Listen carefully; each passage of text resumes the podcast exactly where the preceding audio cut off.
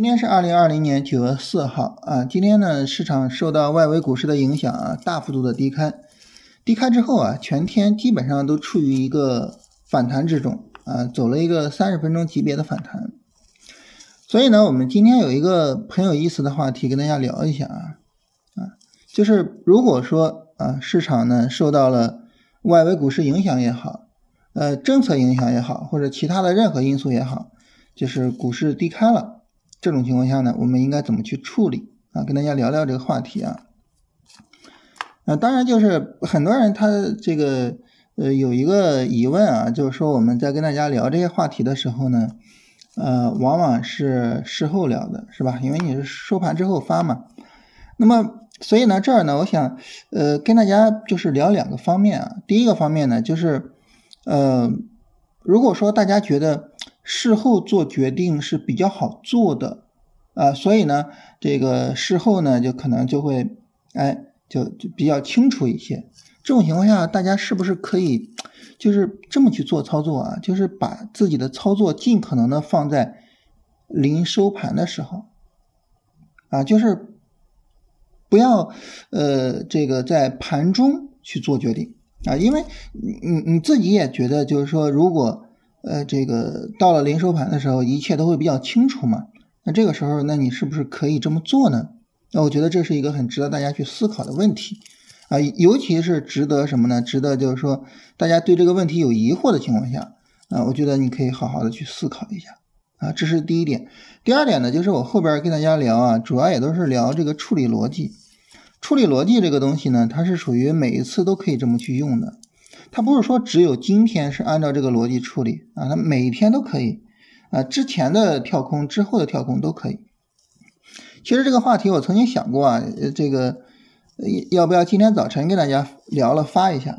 然后我一想，今天早晨发可能看到的人也不多，是吧？啊，所以就没有发啊。但是我们讲逻辑嘛，不在这一天两天的啊，所以这种情况下呢，就是跟大家聊聊这个，就是从逻辑上来讲。啊，这种情况我们应该怎么样去处理？首先呢，我们要去理解啊，就是有一点是很重要的，是什么呢？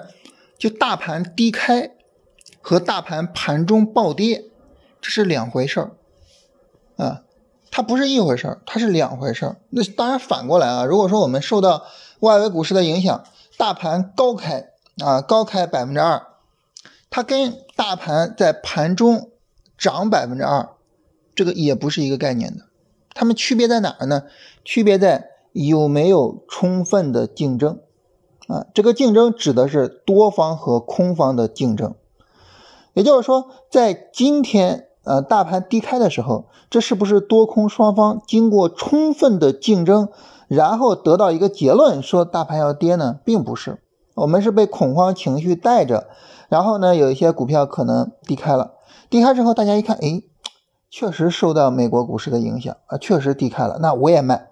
然后呢，也有人卖，因为大家知道这个早晨集合竞价的成交量并不是很大啊，只要是有比较多一点，稍微多一点资金去卖，这个时候呢，它就很容易就大幅度的低开，所以呢，自然而然的就是低开的幅度越来越大。大家可以去看一下，从九点十五到九点二十五这十分钟，大盘的跌幅是。越来越深的啊，当然大家说那我怎么去看大盘跌幅呢？你可以直接看，比如说像三百 ETF 他们的这个集合竞价的过程啊，跌幅是越来越深的。那一开始看着还没事儿，然后呢，呃，越来越深，越来越深啊。所以呢，这是一个没有经过充分竞争的价格，没有经过充分竞争，简单来说就是没有得到市场的确认。那这种情况下呢？那么多方一看，哎，我还没有发力就跌了这么多，那很明显，那这个价格是更适合去买的。所以很多时候呢，我们发现低开了之后呢，就是一个大阳线，还是一个光脚的大阳线，也就是低开之后再也没有更低的价格了啊。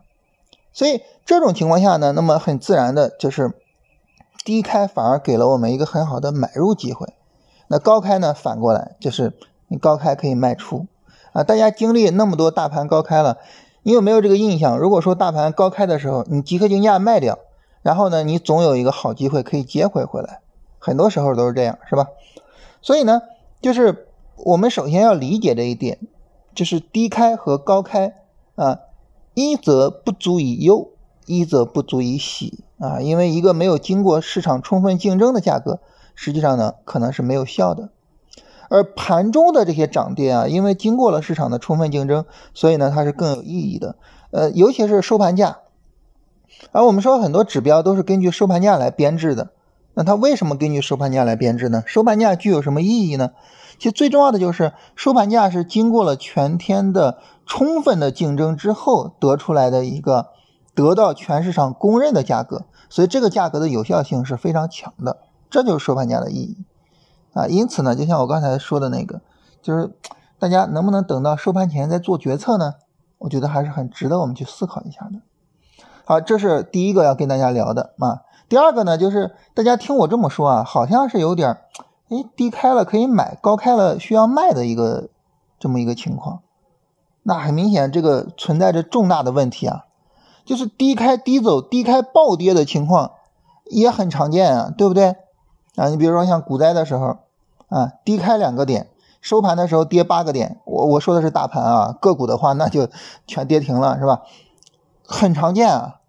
那这种情况下，我要低开两个点，我去买，那我不死了？所以呢，这个时候呢，很重要的一点就是我们要去看原因是什么，就是你去分析它的逻辑。任何的价格涨跌总是由一定的逻辑去驱动的啊，我们可以说这是市场的驱动力。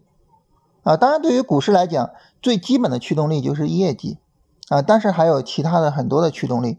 比如说，大家我们比较熟悉的驱动力就是放水，是吧？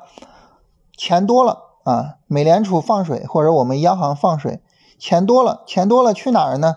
那就要去资本市场啊。基本的资本市场呢，就是重最重要的三个：房地产、股市、债券，是吧？最重要的这三个。所以呢，一放水，那。股市就会涨，那这也是一个基本逻辑，就是呃，无论怎么样吧，就是一个行情涨跌，它总是由一个逻辑去驱动的。那好，那这个低开呢，是由美股下跌来驱动的。那美股下跌是由什么逻辑来驱动的呢？那么这个逻辑对于 A 股有没有影响呢？那这就是需要我们去深入思考的一个问题。你只有考虑清楚这个问题了，你才能够去判断说 A 股的这个低开它会不会低走。啊，反过来呢，高开能不能高走，对吧？那昨天这个美股为什么会下跌呢？一个很重要的原因啊，就是发布了经济数据呢是比较好的，好于市场预期。那大家可能会觉得奇怪啊，你好于市场预期，这不是好事儿吗？为什么股市会跌呢？这个逻辑稍微有一点点绕啊，就是如果说呢，这个。经济数据好于市场预期，美联储呢，它就没有必要去放水了。美联储不放水，股市就很难涨了。那股市不涨，不涨怎么办？它就要跌。而且呢，有一个很重要的问题，就是美股呢，它积累了大量的获利盘。那么这个时候呢，这些获利盘呢，一看跌了。你比如说，我本来盈利百分之八十，我现在只盈利百分之七十了。但是我盈利百分之七十，我是不是还可以很很从容的卖掉？我就去卖啊。然后呢，还有一个，这一看，哎，八十到六十五了，我也去卖，所以就导致呢，大家都去卖，然后呢，引发了美股的一个单日的大幅度的跌幅。那这个时候我们就去思考，你说这么个逻辑，它别说在 A 股了，它在美股能够持续吗？那么你的思考结论？就可以帮助我们去判断今天的这个低开，那么它是低开低走还是会低开反弹啊？那么包括这个其他的一些呃大幅度的低开和高开也都可以类似判断。我们想啊，只要是低开和高开的幅度大，一定有一个重大的驱动力，这个是必然的啊。比如说出重大利好啊，这个国家突然宣布说把这个呃交易的印花税给取消掉。啊，那重大利好肯定是要高开的，是吧？那这个时候我们就可以去分析，那么这个利好是不是具有持续性？这个高开能不能具有持续性？是吧？所以分析逻辑是一个非常重要的方面。我们很多人在做股票的时候呢，我觉得在这个方面是最欠缺的啊，就是很少去思考这个股市它究竟是为什么涨，具体到某一个行业或者某一只具体的个股，它为什么会涨啊？很少去思考这个方面。很多时候呢，你去研究呃个股的驱动力啊，研究行业的驱动力，你会获得就是在炒股之外的一些额外的乐趣，就是你对市场的理解更深刻了，你对这个行业的理解深刻了啊。当别人谈到的时候，呃，你可以去告诉他说这个市场是怎么回事儿啊。比如说我之前买那个龙盘科技，然后呢研究了一番那个龙盘科技，后来有一位朋友跟我说，他说他买这个四川美丰，当然没怎么挣钱。啊，然后呢，就就就觉得这四川美丰怎么回事啊？然后我就跟他说，我说这龙盘科技、四川美丰他们都是一个行业的，啊，但是呢，从行业地位上来讲，龙盘科技比这个四川美丰的行业地位要高很多。啊，对方哦恍然大悟，然后他再一看龙盘科技的走势，哎呀，彻底明白了。就在那个时候，就是。你你能够去理解，就是当你真正去理解一个东西的时候，那种快乐啊，它不仅仅是就是做股票赚钱的快乐，是吧？所以呢，去理解逻辑，这是第二个方面啊。那么，当我们啊，当我们能够去理解了逻辑之后，我们就可以去做一个事情，那就是做好今天的计划啊。你比如说，昨天美股跌，我们提前盘前肯定就知道啊，今天肯定是大幅低开的。那既然是大幅低开的，那这个时候呢，我们就可以去做一个计划，就是说我今天要怎么办啊？那我今天持股的情况下啊，我是要卖出还是持有啊？持币的情况下，我是继续观望还是去买入？我们就可以去做一个计划。这个计划无论是什么，我跟大家强调啊，我们第三点啊，我们跟跟大家强调，无论这个计划是什么。坚定的去执行，为什么？你想啊，市场有了一个比较极端的价格，就是它比昨天暴跌了百分之一、百分之二啊，大盘跌这么多啊，然后呢，这么一个极端的价格又是没有经过充分竞争的，所以它就会导致一个什么情况呢？就开盘之后的波动非常剧烈。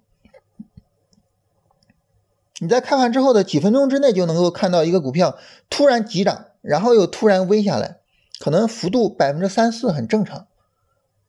这个时候呢，如果你不是提前做好了规划，你在盘中一看，哇，低开之后怎么涨那么多，赶紧追，你往往就追到个尖尖上。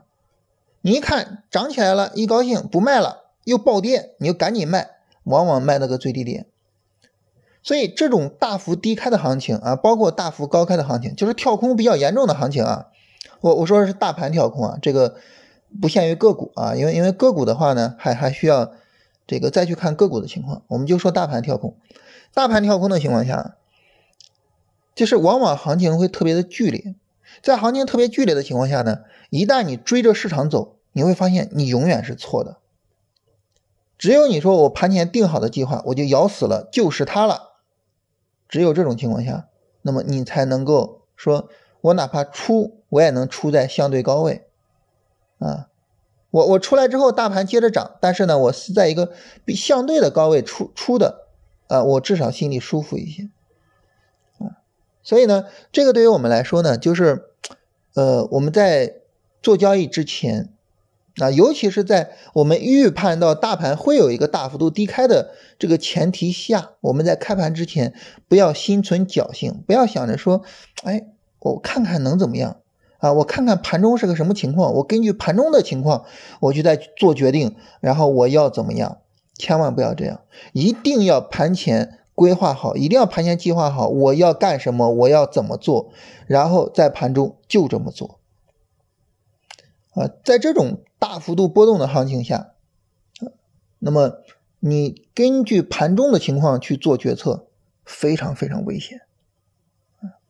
这是我们说的第三个方面。最后一个方面是想跟大家聊什么呢？很简单啊，就是说，呃，它涉及到一个操作级别的问题。操作级别这个事儿，我们反复跟大家说啊，就是，呃，你是短线级别啊，还是波段级别，还是什么级别啊，是吧？它涉及到一个操作级别的问题。那么如果说呢，你是一个波段级别啊，因为最近这个大盘在走波段回调，而且这个波段回调的力度并不大，所以呢，呃，那么对于我们来说呢，就是现在其实是一个非常好的做波段的机会啊。比如说我们前面跟大家聊那个十大盛华，是吧？那个当然我我们跟大家聊个股聊的很少哈，因为聊个股这个东西，嗯，怎么说呢？政策上也不是很支持，对吧？那么十大盛华是是是是我们唯一的跟大家聊过的一个个股。那这个个股呢，我们在买的时候呢，就是做波段的这个态度去买的，啊。啊，当然了，这个做波段它可能需要很强的耐心啊，所以呢，前几天的时候就有朋友一看，哎，连续涨了三天啊，这我我我是不是要出一下呢？然后呢，我当时跟他说，那你要觉得短线利润已经够了要出，你就高位直接出啊，你不要等着它跌下来，你一害怕出去了，你一害怕出了上哪有利润？根本就没啥利润，是吧？你比如说今天。这十大盛华低开，然后呢，你出去了，没啥利润啊，要出就高位直接出，啊，但是呢，你看十大盛华这个，如果你做波段，你有耐心拿，你你说我就是看好它，看好它的基本面，看好它的技术走势，啊，那好，那这个时候呢，你不用去管这些短期的波动，所以操作级别这个实际上是我们在做交易计划的时候的第一问题，啊，你你如果是做波段级别的，实际上。没有必要成天就是跟着我们在这儿瞎聊，没有意义啊！你拿着你的股票就行了啊。波段呢，它是以月为计的，怎么着也要拿一两个月。这一两个月之中，不用太去管它具体是怎么走的啊。日内的走势也好啊，这个短线上的走势也好啊，总体上来讲啊，呃，他们的偶然性。随机性是比波段要强很多的，啊，所以这是最后要跟大家聊一点啊，就这么四点啊，跟大家聊一下。嗯，第一个呢，就是在大幅度低开和高开的时候，啊，那么开盘价没有经过充分的竞争啊，所以呢，它可能是无效的。第二点呢，就是我们一定要去关注它的逻辑，我们要知道这个高开和低开它是怎么来的，嗯。知道逻辑之后呢，我们就能够去判断这个逻辑能不能支撑着行情持续的去涨，或者是持续的去跌。由此呢，我们就能够得到一个结论，就是我做操作我要去怎么做。做好这个交易计划之后，第三点我们强调的就是严格的执行计划，而不要根据盘中的走势去做决定。最后一点呢，就是看你的操作级别啊，你如果是波段级别，今天你根本就不用管它。啊，所以今天这个行情呢，呃，而且啊，今天等到收盘，大家也能发现啊，尽管今天大盘看着很吓人，但是呢，这个个股走的还是可以的，还是可以的啊。当然，我我我我不是因为十大盛华走的好，所以这么说啊，就是个股普遍上走的还是可以的。嗯，其他的一些做波段的个股啊，比如说，啊，我我看一下我的波段的操作的板块，有一个叫。呃，荣大感光的，大家可以看一下，这个也是一个典型的波段股啊，也是一个典型的波段股。然后呢，它这段时间包括今天走的也很好，一样都是低开的，低开了百分之三，是吧？荣大感光低开了百分之三，然后最后收盘收了百分之十以上啊，所以就是今天个股其实还是可以的，呃，但是呢，我们考虑说就是后市的一个操作规划啊，跟大家。聊完前面的这些逻辑了，就是说我们今天的这个处理逻辑啊。聊完之后呢，跟大家聊一下关于后市的规划。从后市的规划上来说呢，就是呃前面这四个交易日的盘整区，这肯这这肯定是跌破了，是吧？